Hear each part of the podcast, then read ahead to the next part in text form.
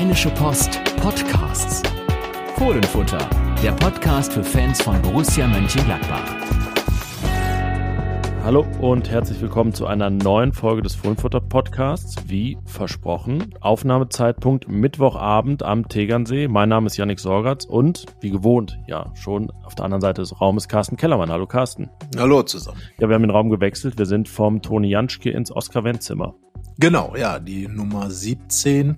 Äh, ja, mein Standardzimmer, muss man sagen, hier in unserem Sagen wir nicht den Hotelnamen, das ist nachher, Journalistenhotel. nachher noch zu viele Fanbesuche. Genau, ja.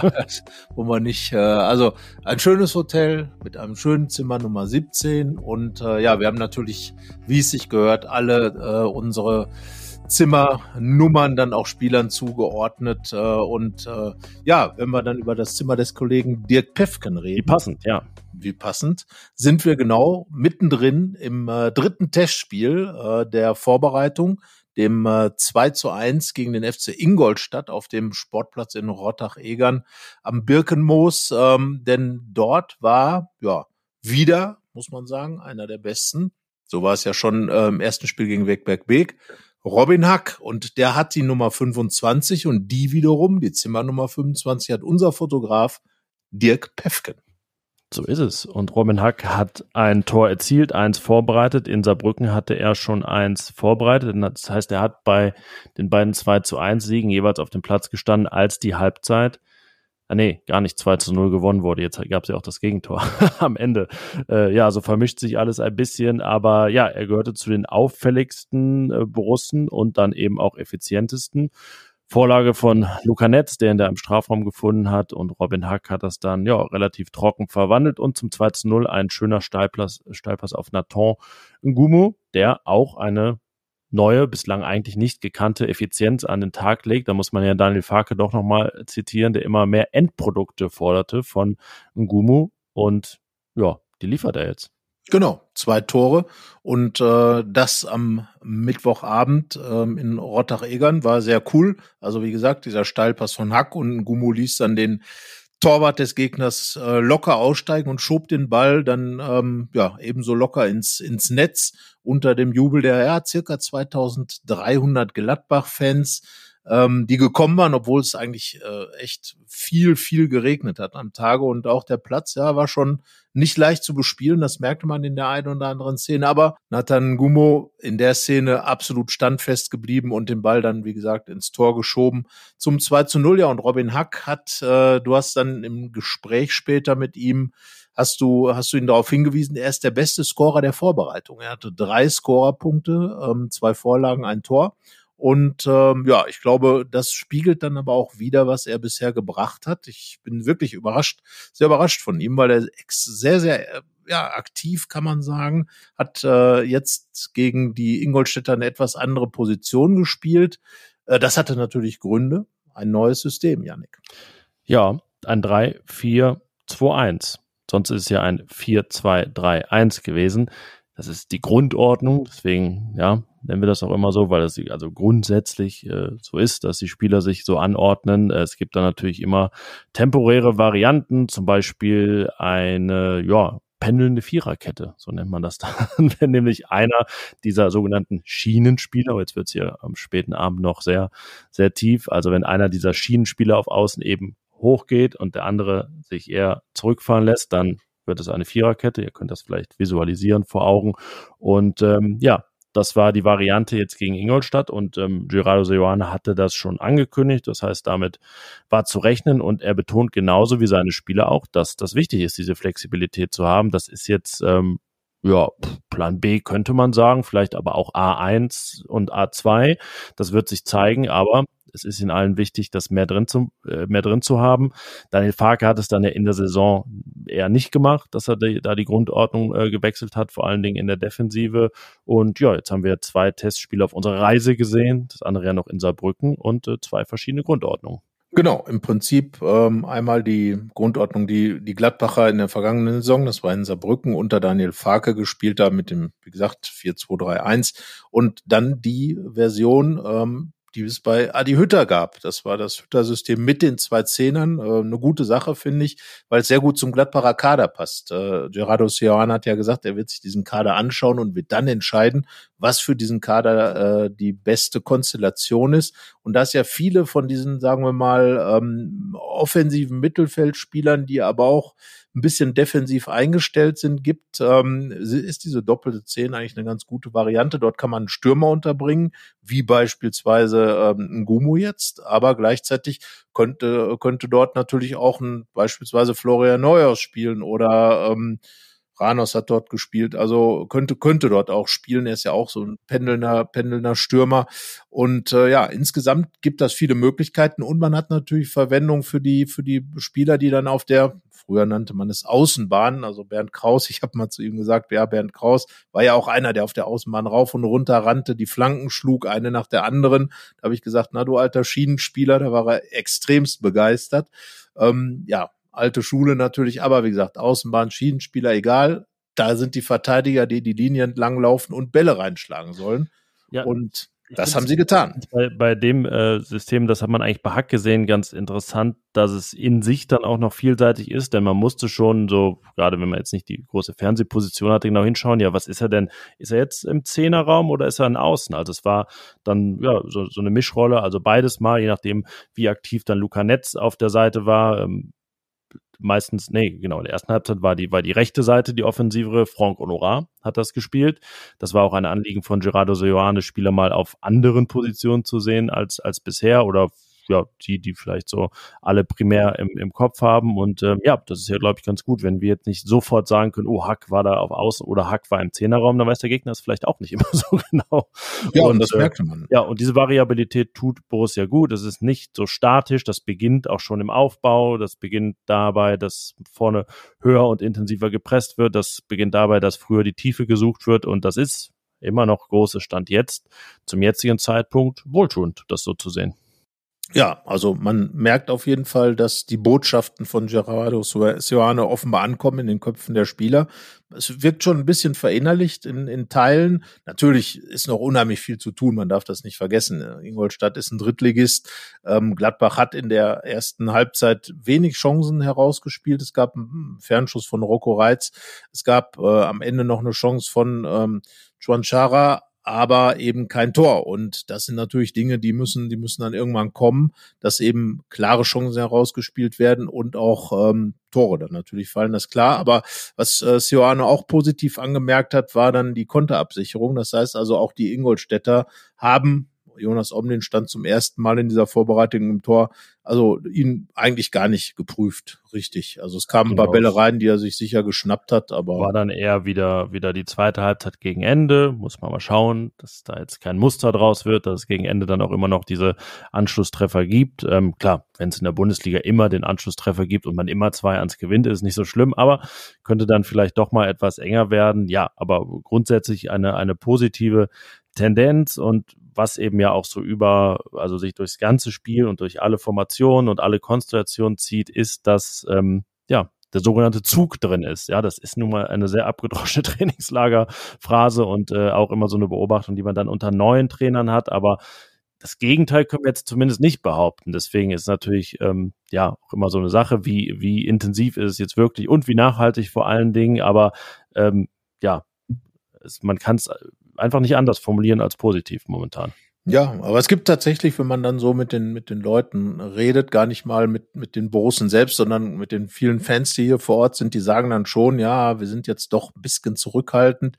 Wir wollen uns gar nicht so weit äh, nach vorne lehnen, wie wir es vielleicht ein Jahr zuvor gemacht haben, wie es man natürlich in den Jahren mit Hütter und Rose vor allem gemacht hat, als man ganz andere Rosinen im Kopf hat. Also man geht jetzt mit einer, sagen wir mal, gedämpften Euphorie, äh, so sagt es Frank Landzettel, mit dem ich ein größeres Interview geführt habe. Er ist Vorsitzender Vorsitzender des äh, der Odenwälder Fohlen, ist ein des größten Gladbach-Fanclubs.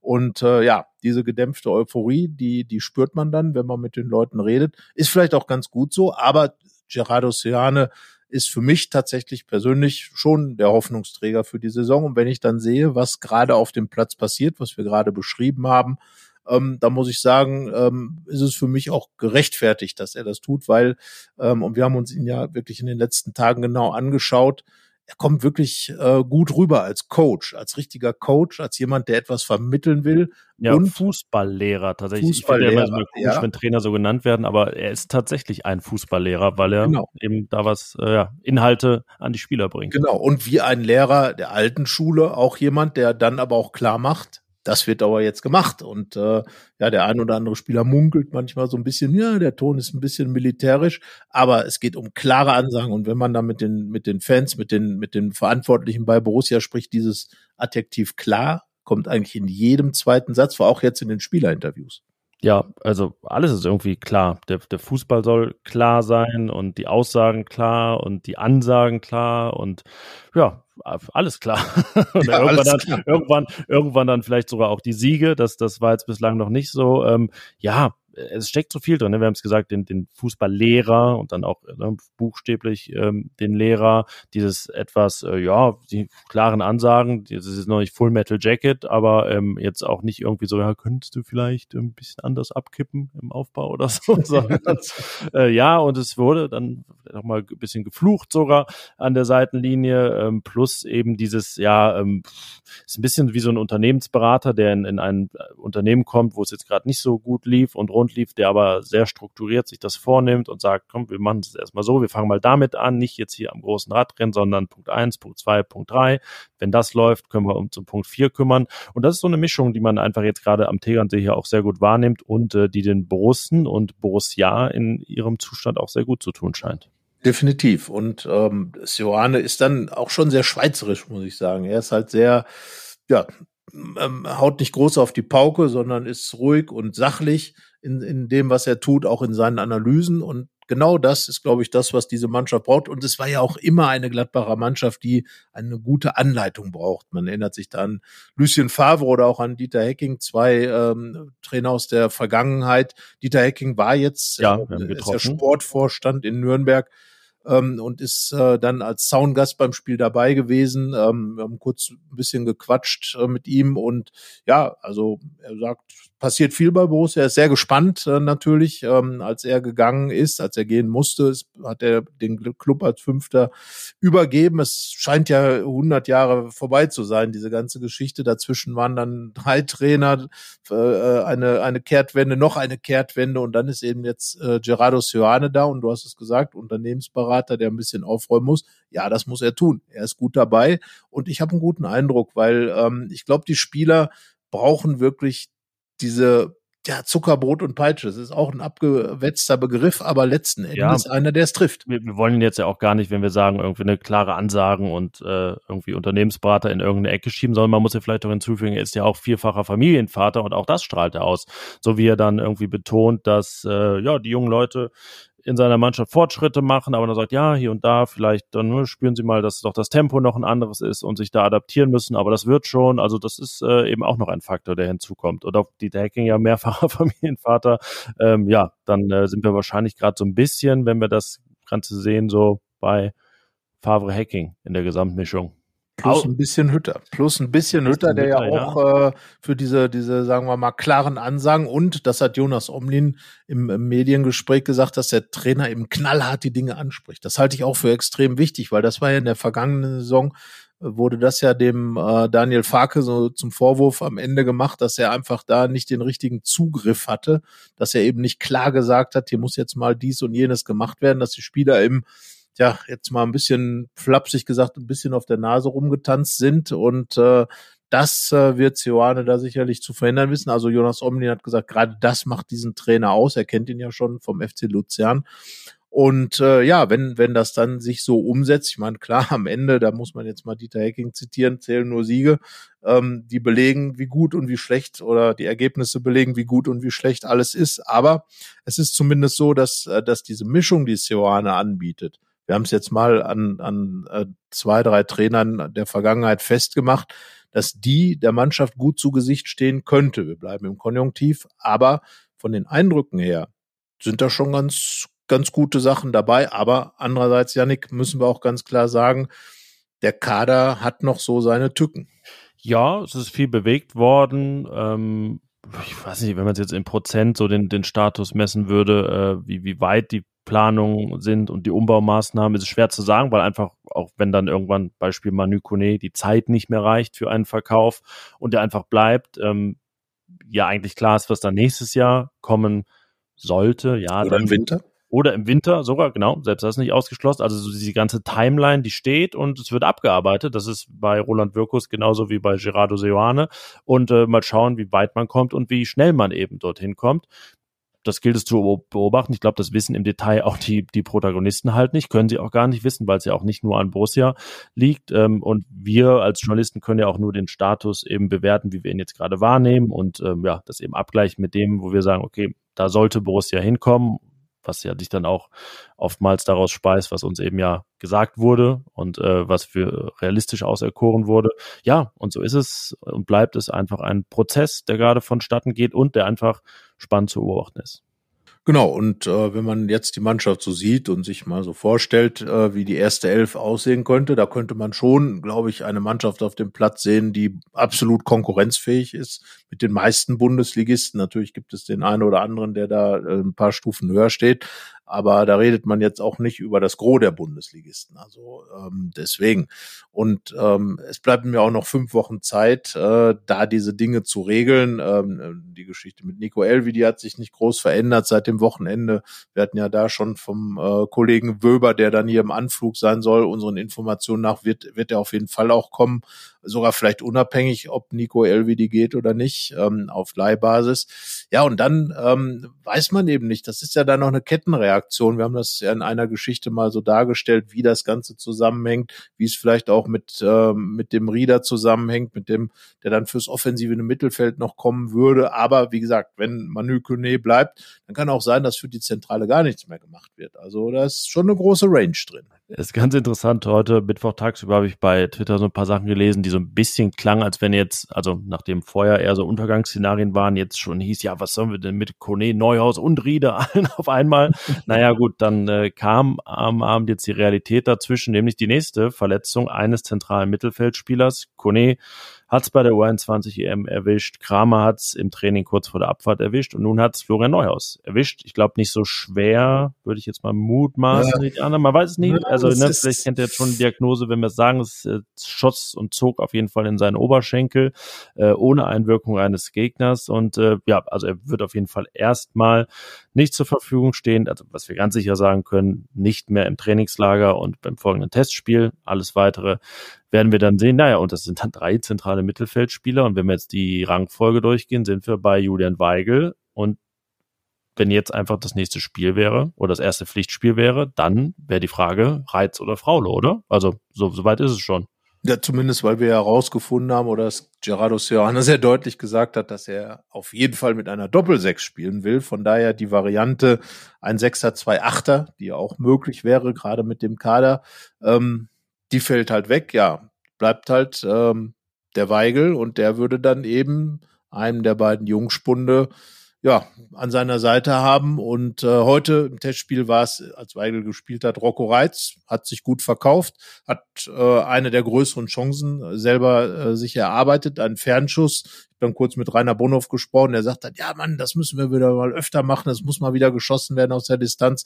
Das sieht er gerne, er war ja selber jemand, der äh, schießen konnte wie ein Weltmeister im wahrsten Sinne des Wortes. Und äh, ja, Rocco Reitz ähm, hat vielleicht im Moment so ein bisschen die Nase vorn. Ähm, Johann hat das auch gesagt, dass er ja durch die Zeit in Belgien in seiner Live-Phase wirklich viel Spielpraxis hat. Und das ist vielleicht das, was er gerade dem Oscar Fraulo ein bisschen voraus hat. Aber ich finde, der inzwischen auch blondierte, es sind ja einige Borussen blondiert, blondierte Fraulo macht es auch nicht schlecht. Ja, er ist ja einfach auch äh, anderthalb Jahre jünger als Reitz und etwas neuer noch. Und Reitz hat ja wirklich auch dieses äh, Leihgeschäft zu St. Treuden, das zweite ja schon, äh, gemacht, um so ein bisschen diese Härte zu bekommen. Ich meine ja, Bernd Hollerbach war ja sein Trainer.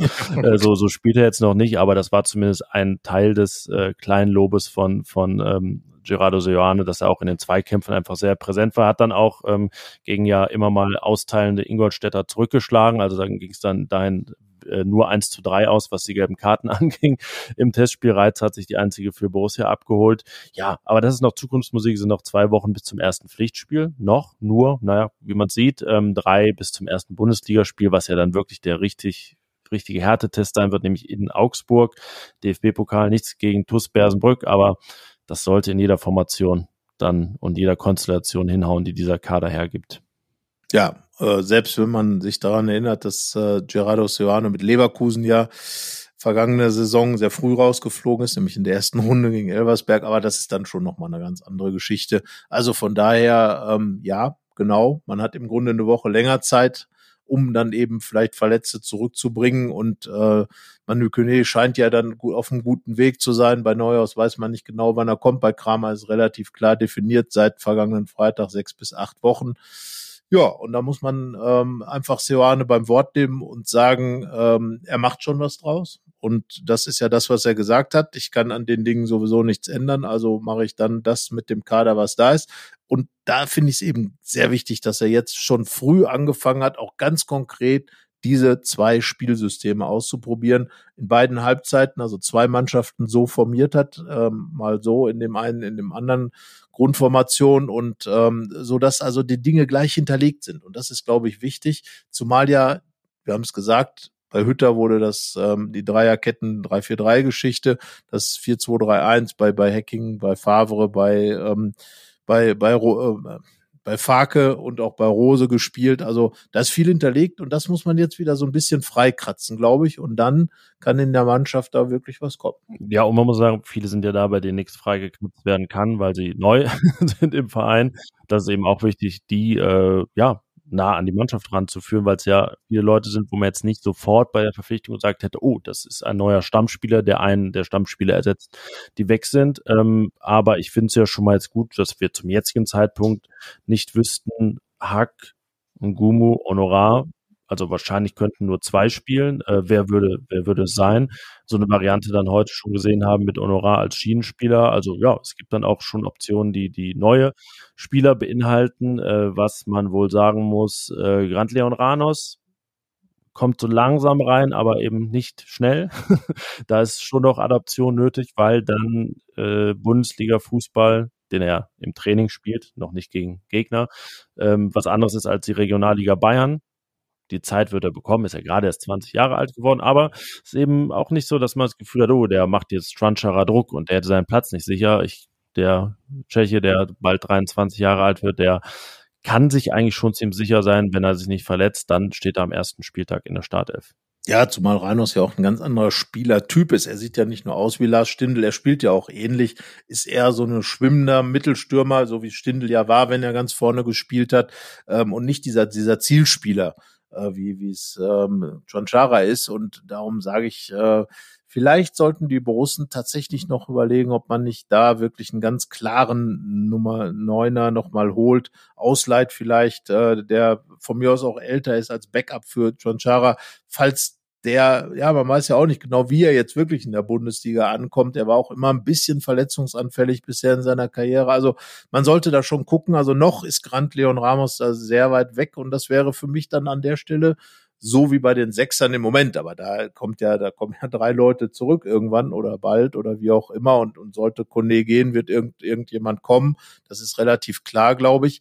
Aber vielleicht sollte man wirklich überlegen, nochmal für kleines Geld ein Leihgeschäft nochmal einen Spieler zu holen, der wirklich dann ein Mittelstürmertyp ist. Auch eigentlich Raul Bobadilla.